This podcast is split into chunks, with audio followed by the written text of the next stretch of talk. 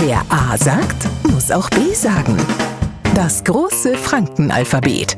Heute Das Y wie, ja, da seid ihr jetzt gespannt, gell? Stadt, Land, Fluss, das kennt man, hoffentlich kommt kein Y, weil da fällt mir ja gar nichts ein. Und drum frage ich jetzt einmal, was sieht man, wenn man sich ein Y anschaut? Das sieht aus wie ein Steinschleuder.